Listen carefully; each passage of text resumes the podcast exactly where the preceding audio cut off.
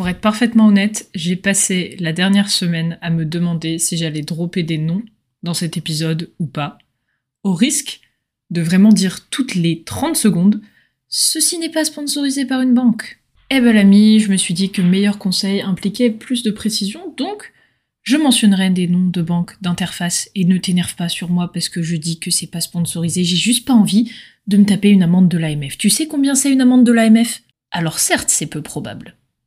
Très peu, mais quand même! Hello à tous les amis et bienvenue dans ce nouvel épisode d'Épargne-toi ça, le podcast où on parle ouvertement finances personnelles, budget, épargne pour les jeunes, mais surtout sans complexe, sans tabou, ambiance 10 sur 10. Si tu ne reconnais pas ma jolie petite voix, moi c'est Ariane, j'ai 21 ans, je suis étudiante en finance notamment, et sans plus attendre, bah c'est parti!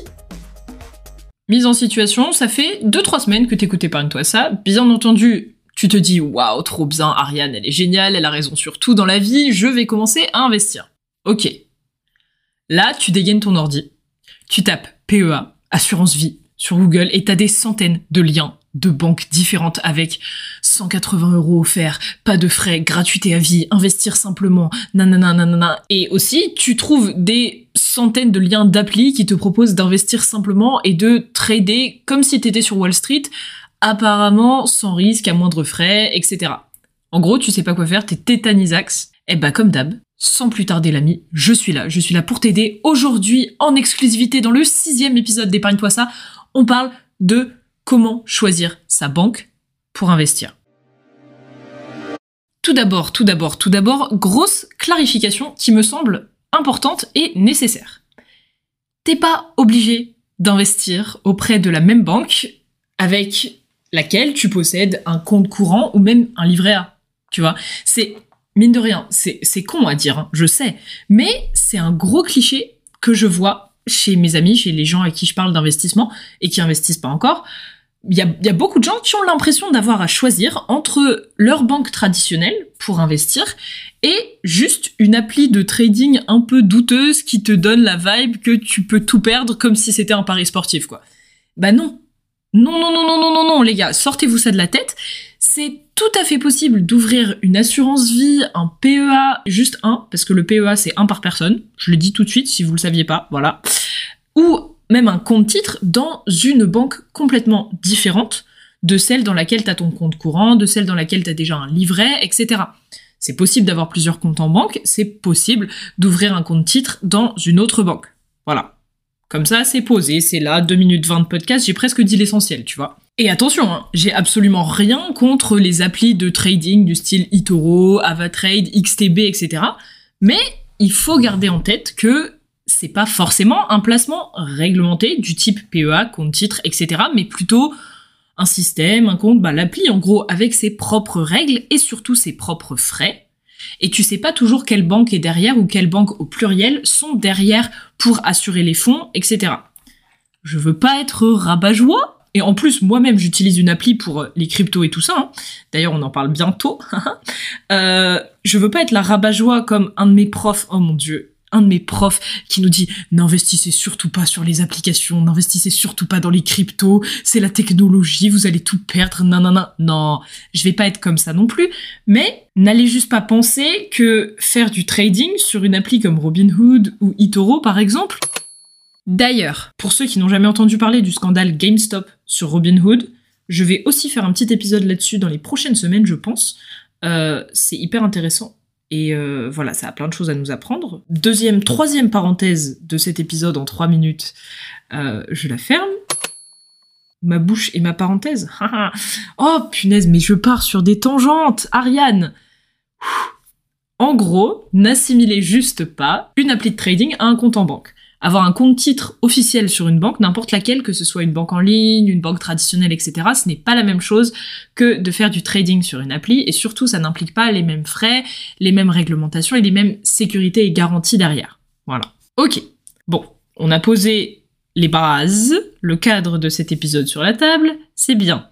Déciférons maintenant, qu'est-ce qu'on fait quand on cherche à faire un premier investissement? Je vais assumer, le focus de cet épisode ne va pas être hyper original en mode les gars j'ai trouvé THE appli qui vous permet d'investir, de créer plein de comptes et c'est hyper original et un système complètement différent, non non non. Non, ça ça arrivera peut-être euh, dans des prochains épisodes d'Épargne-toi ça, on parlera de crypto dans les prochaines semaines, etc. Mais aujourd'hui, on va aller beaucoup plus simple, on va aller sur les banques en ligne, les banques traditionnelles, Qu'est-ce qui se passe? Comment tu choisis là où tu ouvres bah, En gros, ton assurance vie, ton PEA, ton premier compte titre. On va commencer simple, rapide et efficace parce que je pense que, bon, même si tu t'y connais pas du tout en investissement, tu connais les avantages d'une banque en ligne, par exemple. C'est plus simple et plus rapide d'ouvrir un compte par rapport à une banque traditionnelle. En général, t'as moins de frais et tu peux être vachement autonome au niveau des opérations la mise en place des virements, etc. Tout ça, ça peut se faire 24-24 sur une appli, pas besoin d'aller en avant, en pas besoin d'aller en agence. Et surtout, bah, tu peux suivre tes placements. En général, tu as des belles interfaces euh, pour suivre les cours en bourse, etc. Cœur cœur sur Boursorama. Boursorama n'étant ni ma banque ni le sponsor caché de ce podcast qui, euh, qui rassemble à peu près euh, une cinquantaine d'abonnés, mais si le trading t'intéresse, euh, les marchés boursiers, etc., je trouve vraiment euh, que la plateforme de Boursorama et leur logiciel pour suivre les cours, déjà il est accessible hein, si t'as pas de compte, et je trouve que c'est vraiment le mieux designé pour le coup. Après, à garder en tête, ce qui peut être deux inconvénients d'avoir une banque en ligne, c'est bah, service client, si vraiment tu t'y connais pas, t'as des questions, t'as un problème, etc. En général, c'est à distance, il y a pas d'agence. Euh, après, tu vas me dire, et c'est mon cas, euh, pas très envie d'aller en agence voir des banquiers. Perso, c'est ça me fait un peu peur. Genre, c'est comme appeler le coiffeur pour prendre rendez-vous. Tu vois, j'aimerais bien que ce soit ma mère qui le fasse encore. Et euh, clairement, aller dans une banque, c'est exactement le même bail. Et je pense que la plupart des banques en ligne l'ont bien compris parce que, bah, la plupart d'entre elles n'ont pas d'agence, n'ont pas de service en avance. Et au vu du public visé, c'est-à-dire les jeunes, bah, moi, ça me va nickel. Et c'est très rare, sincèrement, d'avoir des gros problèmes si gros que ça nécessite que tu ailles en agence. Donc, bah, c'est un inconvénient contre lequel on va peut-être te prévenir, mais en soi, euh, c'est pas très grave. Hein. L'autre truc, par contre, et euh, là où je serais toi, je ferais un peu attention quand même, c'est quand tu ouvres un compte chez une banque en ligne, euh, t'as pas mal d'offres spéciales, de trucs qui disent, écoute, t'as euh, X euros offerts, la carte est gratuite, gna gna gna. La plupart du temps, au niveau frais, bancaire, d'ouverture de compte, etc., il est très vrai que les banques en ligne, vu que bah, t'as pas de service client, t'as pas d'agence, etc., c'est moins cher dans les faits que les banques traditionnelles. Par contre, ils font aussi pas mal d'offres et ils font aussi pas mal de pubs en mode c'est gratuit ça, c'est gratuit ça, il y a moins de frais sur ça, etc. C'est pas que c'est faux, mais c'est qu'en général, il y a beaucoup de conditions que tu vois pas forcément sur les pubs. Donc, spécialement sur les banques en ligne, lis les, les petites étoiles bien chiantes. Voilà.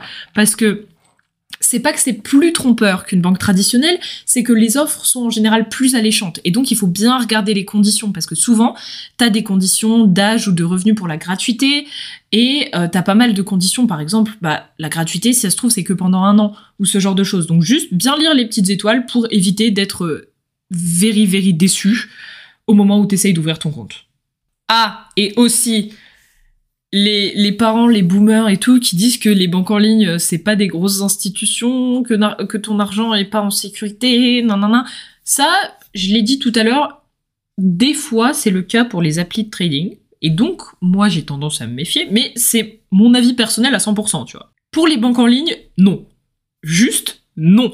Envoyez-moi tout ça sur le site de l'AMF, l'autorité des marchés financiers, où tu peux voir les correspondances, en fait, entre toutes les néo-banques et la grosse maison mère qui en général soit possède cette banque, soit garantit les fonds.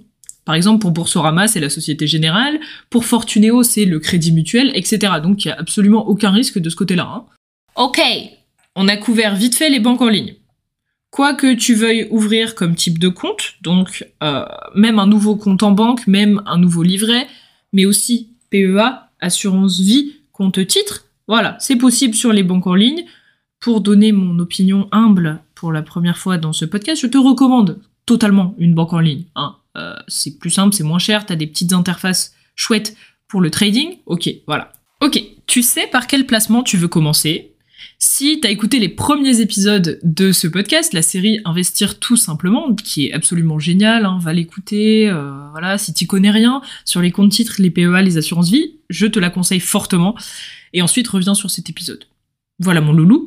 Euh, bon, t'as choisi ton premier placement, Mais tu te doutes que ce que je vais te dire en premier sur comment choisir ta banque en ligne en fonction de ton premier investissement, c'est en premier, surligné, en rouge, en gras, en police 45, ton choix va dépendre de tes objectifs. Tu te doutes que si tu veux ouvrir une assurance vie, tu vas pas forcément aller au même endroit que si tu veux ouvrir un compte titre.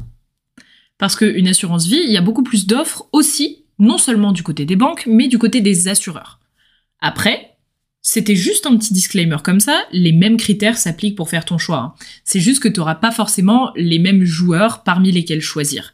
Pour donner des exemples, dropper des noms un petit peu, euh, une assurance vie, tu vas avoir plein d'offres d'assureurs du style Lanxea, Nalo, Yomoni, Monabank, meilleur taux placement, etc. Et c'est pas forcément des noms de banques, en fait. Certains en sont, comme Fortuneo, Boursorama, etc., mais certains n'en sont pas. Donc ça implique une sorte de, de liste parmi laquelle choisir qui est un peu différente. Après, sincèrement, pas de quoi en faire un drame, les mêmes critères de choix s'appliquent. Et donc, pour choisir la banque chez laquelle tu vas investir, la première chose à regarder, est-ce que tu le sens venir? Si, si tu commences à écouter ce podcast depuis un petit bout de temps Est-ce que, est-ce que, est-ce que tu le sens venir? Bah oui, bah évidemment. Évidemment, c'est les frais Oh, elle est chiante avec ça. Oui, oui, mais c'est important, excuse-moi.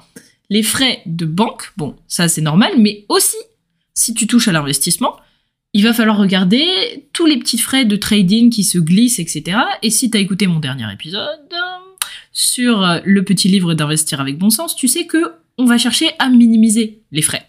Et donc c'est toujours important de se faire une idée au niveau des frais en fonction de tes objectifs.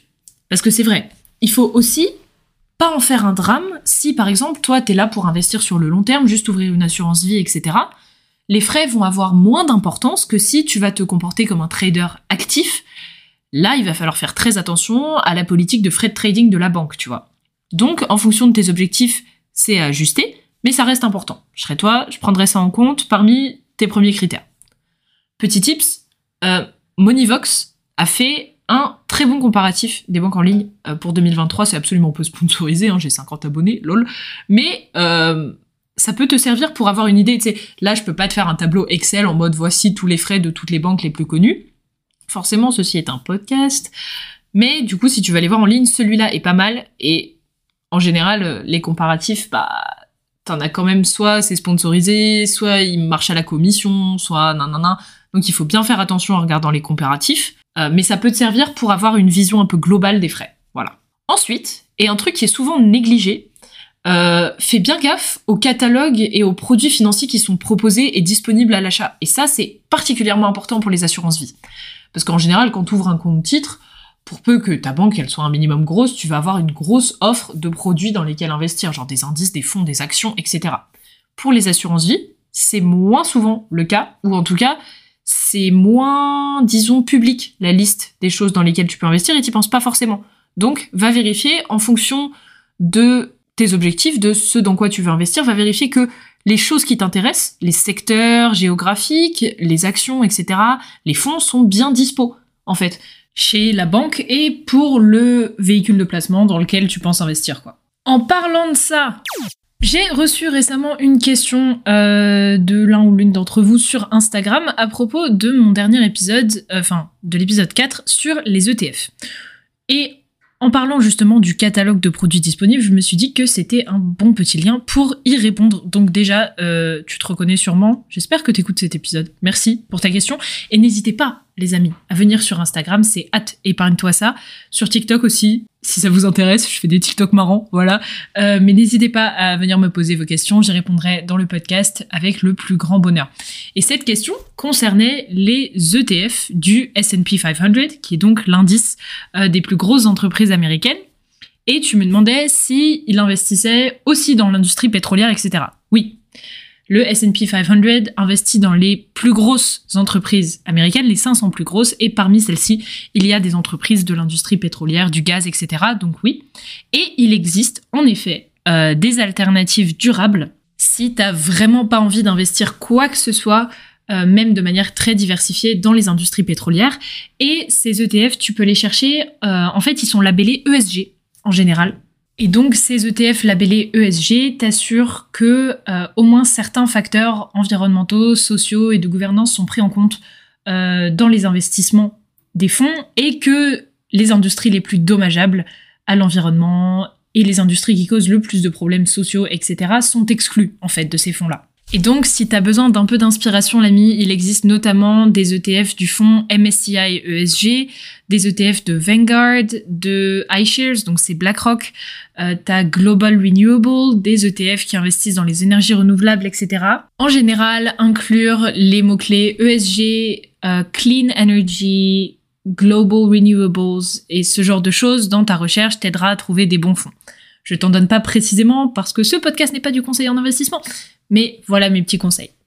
Pour en revenir aux critères à prendre en compte pour choisir ta banque en ligne pour ton premier investissement. Ensuite, en fonction de tes moyens, euh, souvent il faut un virement initial pour ouvrir le compte. Donc ça varie entre 100 et 300 euros. C'est moins important que ça en a l'air parce que bah, si t'es là pour investir sur le long terme, au final entre 100 et 300 euros, t'investiras cette somme. Mais ça peut aussi, ça peut aussi rentrer en compte bien entendu dans ton choix.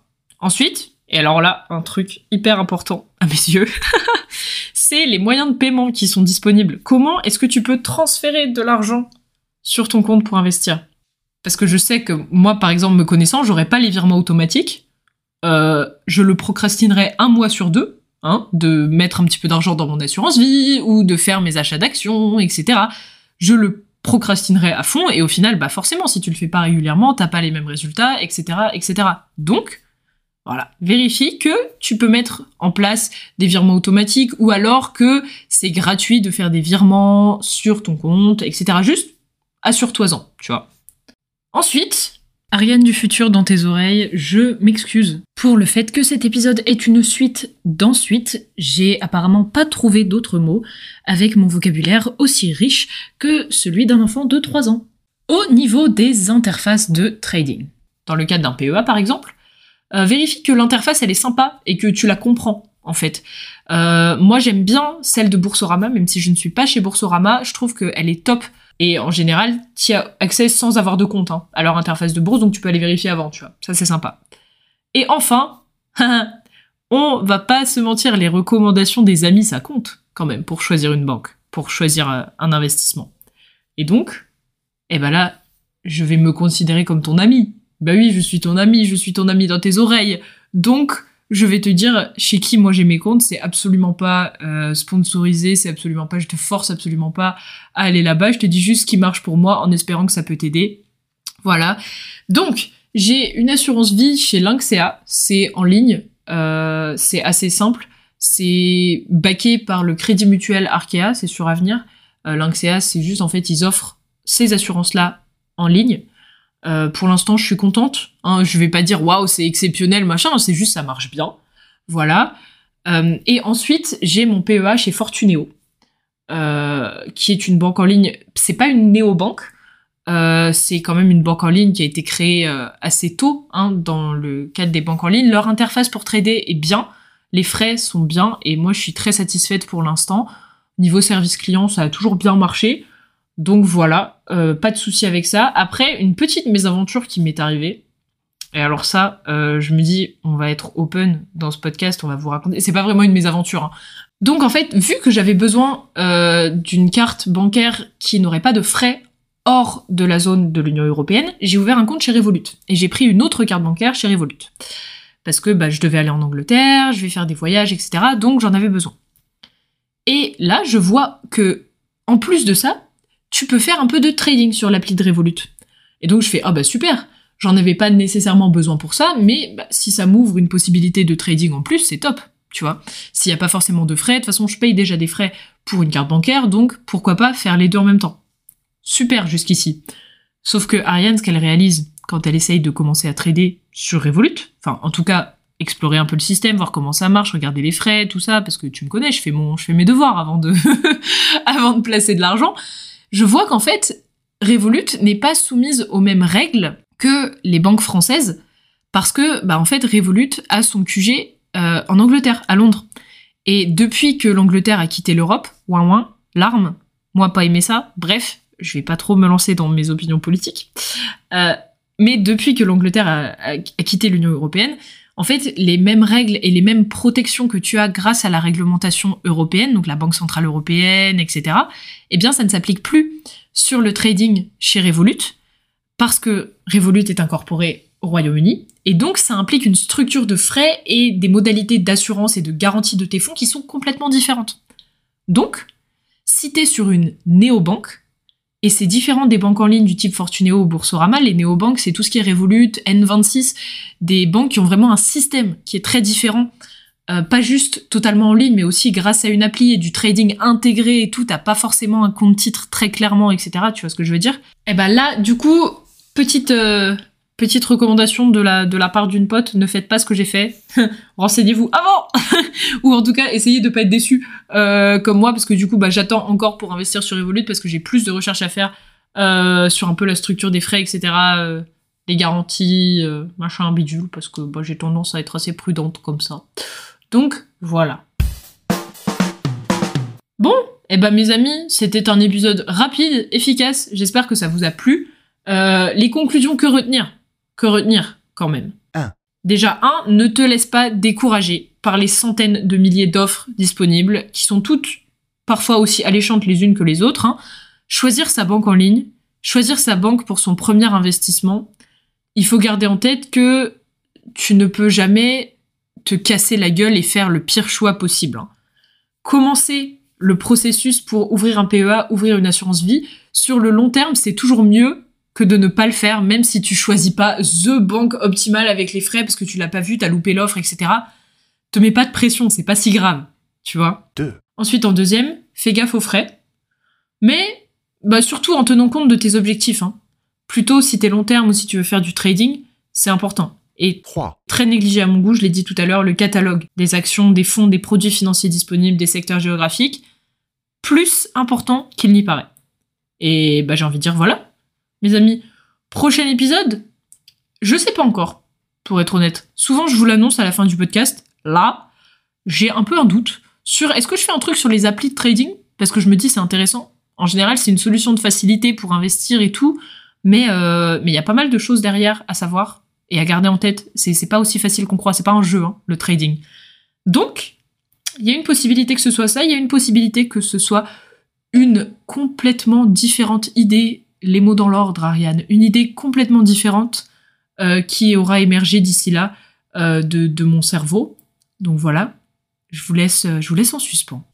Et sur ce, mes amis, je vous dis à la semaine prochaine. N'oubliez pas de nettoyer vos écouteurs, de manger 5 fruits et légumes par jour, d'investir, de budgéter, d'être un humain absolument parfait. Non, je rigole. Euh, prenez la vie détendue. Voilà, soyez pas trop sérieux. Bisous